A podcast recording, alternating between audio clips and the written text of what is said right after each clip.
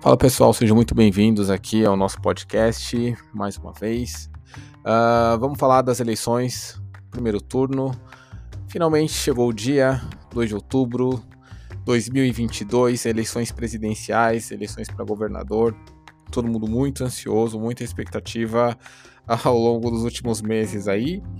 E o que a gente vai fazer hoje aqui no podcast é comentar um pouquinho dos resultados desse primeiro turno das eleições. Eu sou o Vitor e este é o Sem Novidades.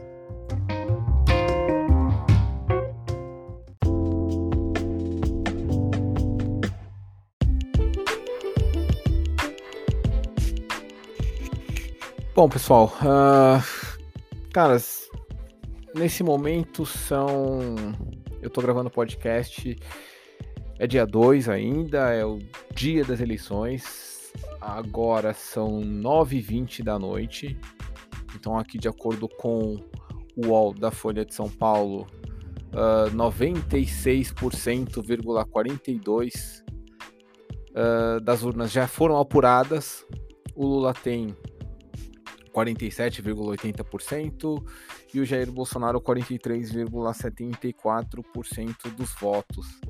Uh, isso acho que não dá, não vai sair muito disso, né? Faltam 4% das urnas aí para ser apurada. Enfim, o Lula com uma vantagem de 4% em relação a, ao, atual presidente Jair Bolsonaro. Uh, muita gente estranhou o resultado dessas eleições, né? Levou um susto, foi pego de surpresa. Uh, não é o caso de quem ouve o podcast aqui, ou pelo menos não foi o meu caso, e quem ouve o podcast sabe disso, porque eu já por duas vezes comentei o problema que é o nosso sistema eleitoral com relação às urnas eletrônicas, né? É um sistema muito complicado, porque é difícil de ser auditado, né? E, e eu tenho algumas suspeitas. Uh, quando tipo, o legal é que eu já tinha alertado antes o problema das urnas eletrônicas, né? Então que fique claro isso. Uh, as pesquisas eleitorais aí que começaram há meses atrás sempre deram o Lula na frente. E eu sempre estava falando da questão das urnas, que era um problema, que seria algo a ser enfrentado nessas eleições, que poderia ser decisivo para se montar uma farsa eleitoral mesmo com tudo isso dando, ah, o Lula já ganhou, meu, muito na frente, Lula, ele... meu, mesmo com todo esse oba-oba, eu sempre alertei. E vou justificar aqui novamente o porquê disso, né? E aí você vê, é, se pegar algumas pesquisas eleitorais, pô, é, especialmente as das últimas semanas, o Lula sempre esteve à frente né, do Bolsonaro. Sempre foi uma diferença é, razoável. Né, razoável que eu digo ali de é, mais ou menos ali 7 pontos para cima. Né, de 7 a 10 pontos. É, e você chega agora né, na, nas eleições com esse resultado aí de 40 7 a 43%, o que é muito estranho, né? Muito estranho mesmo. Se a gente for pegar as últimas pesquisas presidenciais, eu tô falando, tô gravando esse podcast no dia 2, saiu uma pesquisa no dia 1, uh, reportagem da que saiu tanto no G1 quanto na Folha. Mas na pesquisa IPEC, a última, que saiu no dia 1 o Lula tinha 51% dos votos válidos e o Bolsonaro 37%. É, é uma diferença aí de mais de 10%, né? Uma diferença de 14%. Com uma margem de erro de 3 pontos para baixo ou para cima. É... No Datafolha, o Lula tinha 50% dos votos válidos contra 36, que é mais ou menos a mesma coisa, né? Numa deu 51 contra 37 e na outra 50 contra 36. Então foi tanto o Datafolha quanto o IPEC são dois institutos de pesquisas diferentes, né? São duas pesquisas distintas, mas mostram números muito semelhantes. E esses números têm sido é, assim durante todos os meses. Né? Com uma diferença grande para o Lula e agora mais para o final da campanha, com o Lula podendo vencer, inclusive no primeiro turno. E aí agora a gente tem essa diferença tão apertada, com grande parte aí da, da apuração, o Bolsonaro estava até à frente do Lula. É muito estranho isso. Porque vamos parar sinceramente para pensar. Eu conheço pessoas que votaram no Bolsonaro em 2018, mas que se arrependeram ou que, enfim, porque sei lá, descobriram mais ou menos como as coisas funcionam, descobriram mais ou menos o que aconteceu, foram prejudicadas, teve parente que morreu, teve amigo que morreu, enfim. E o cara deixou de votar lá no Bolsonaro no, e passou o voto para o Lula. Eu conheço pessoas assim. Mas eu nunca conheci ninguém que votou no Lula em 2018, no Lula não, né? No Haddad em 2018. Alguém de que era de esquerda em 2018, que estava no campo progressista em 2018 e que passou a votar no Bolsonaro. Eu não conheço ninguém, né? É, se alguém conhecer alguém assim, me avisa, porque eu não conheço. Eu só conheço gente que veio do Bolsonaro para a esquerda, mas não gente que estava na esquerda em 18 e foi para a direita. É... Então, é uma surpresa, né? Esse número assim, do nada. Um dia depois das últimas pesquisas darem uma diferença tão grande.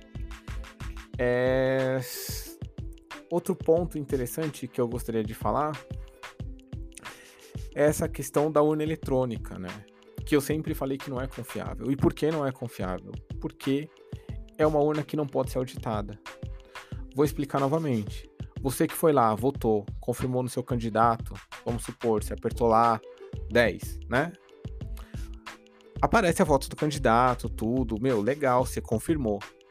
Mas você não tem como saber se lá dentro o voto que foi computado foi para o número que você apertou ou não.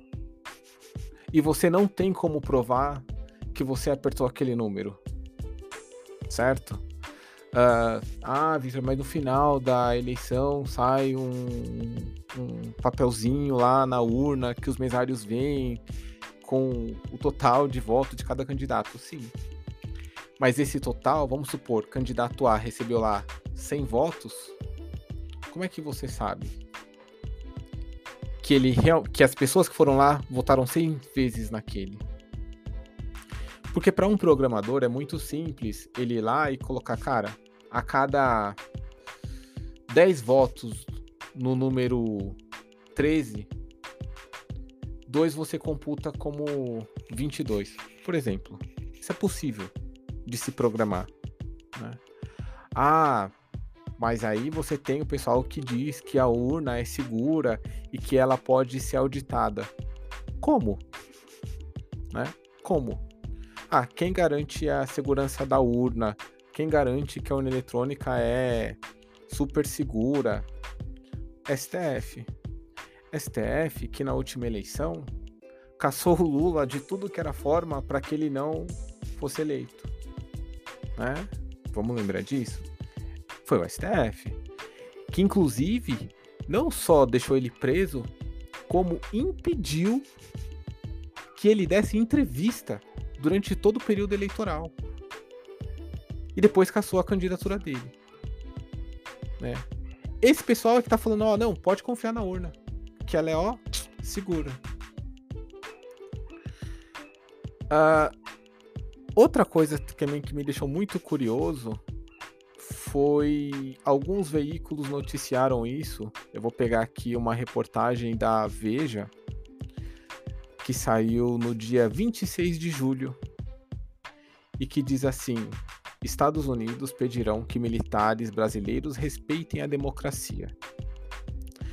Aí tem um, um trecho aqui que eu acho interessante da reportagem que diz o seguinte: o Departamento de Estados dos Estados Unidos disse que o povo do Brasil está profundamente comprometido com suas instituições democráticas. Abre aspas para o porta-voz americano.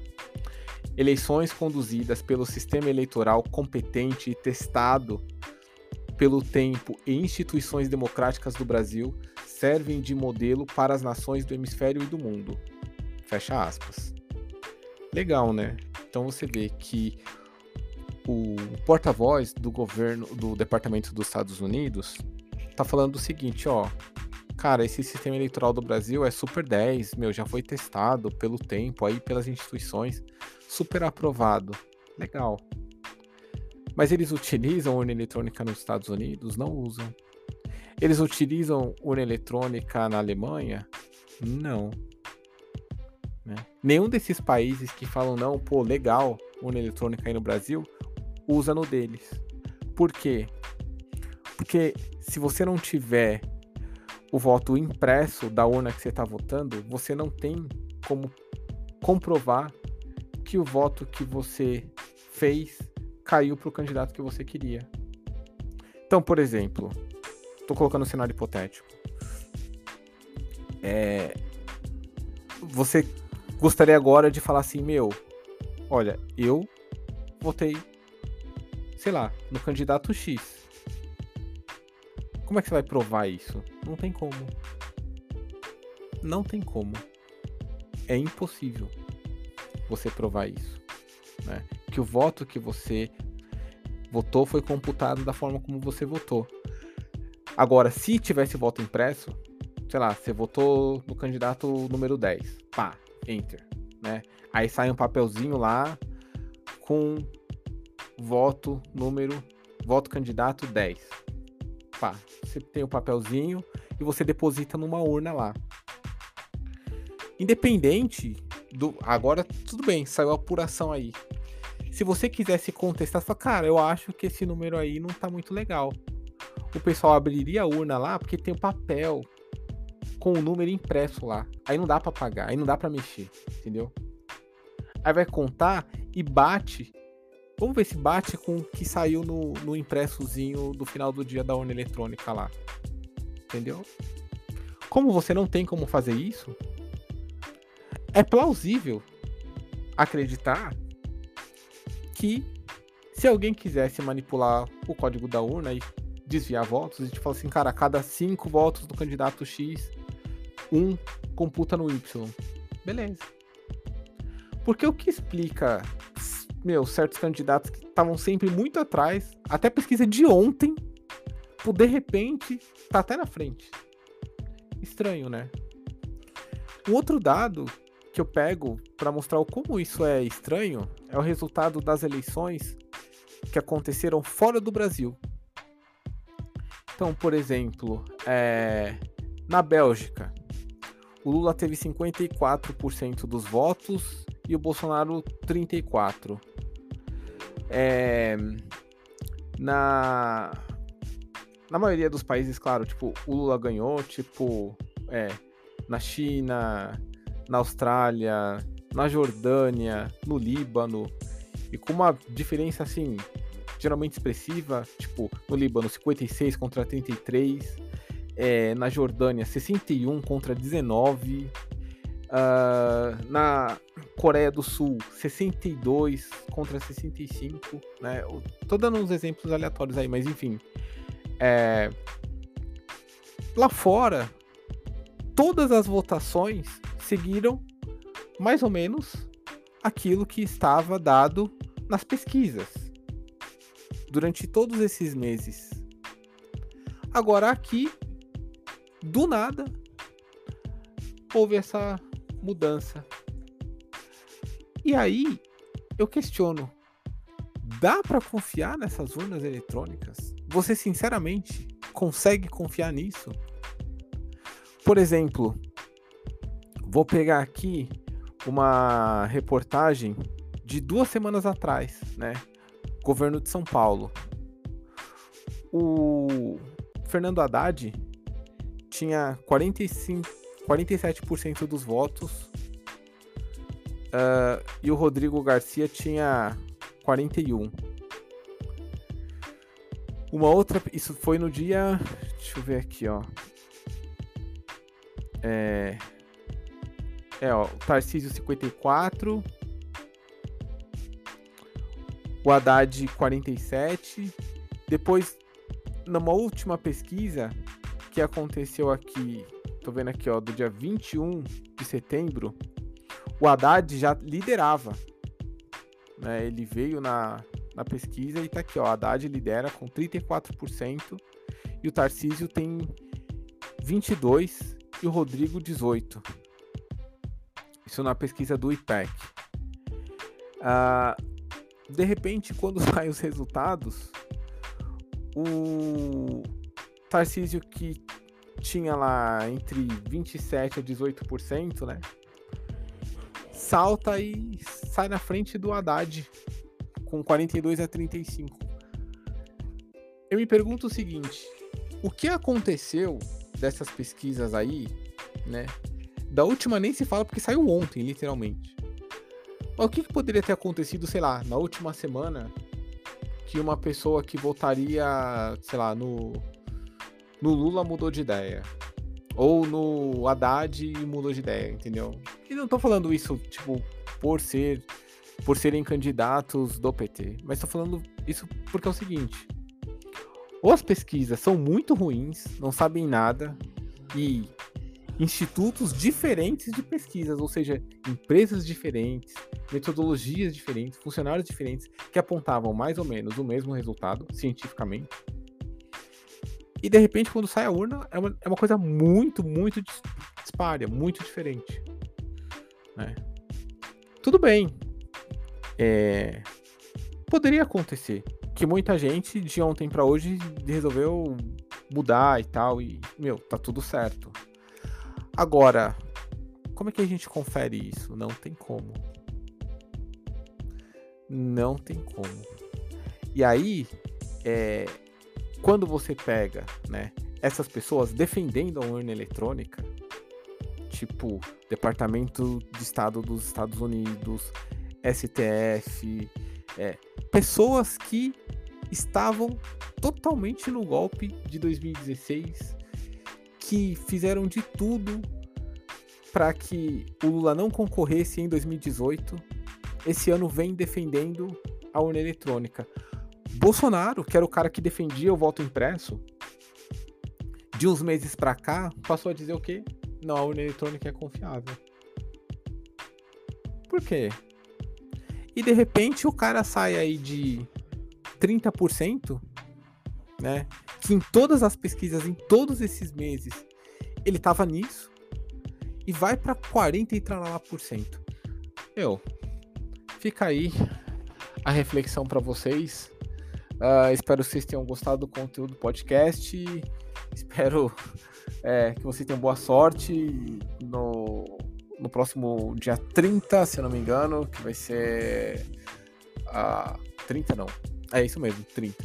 30 eleições, segundo turno, espero que vocês tenham sorte, mas para o pessoal da esquerda, eu já deixo alerta, cara, não vão levar. Bolsonaro vai ser reeleito de novo por conta de tudo isso que eu acabei de explicar aqui. Espero estar enganado também, né? Que fique claro. um abraço para vocês, até a próxima.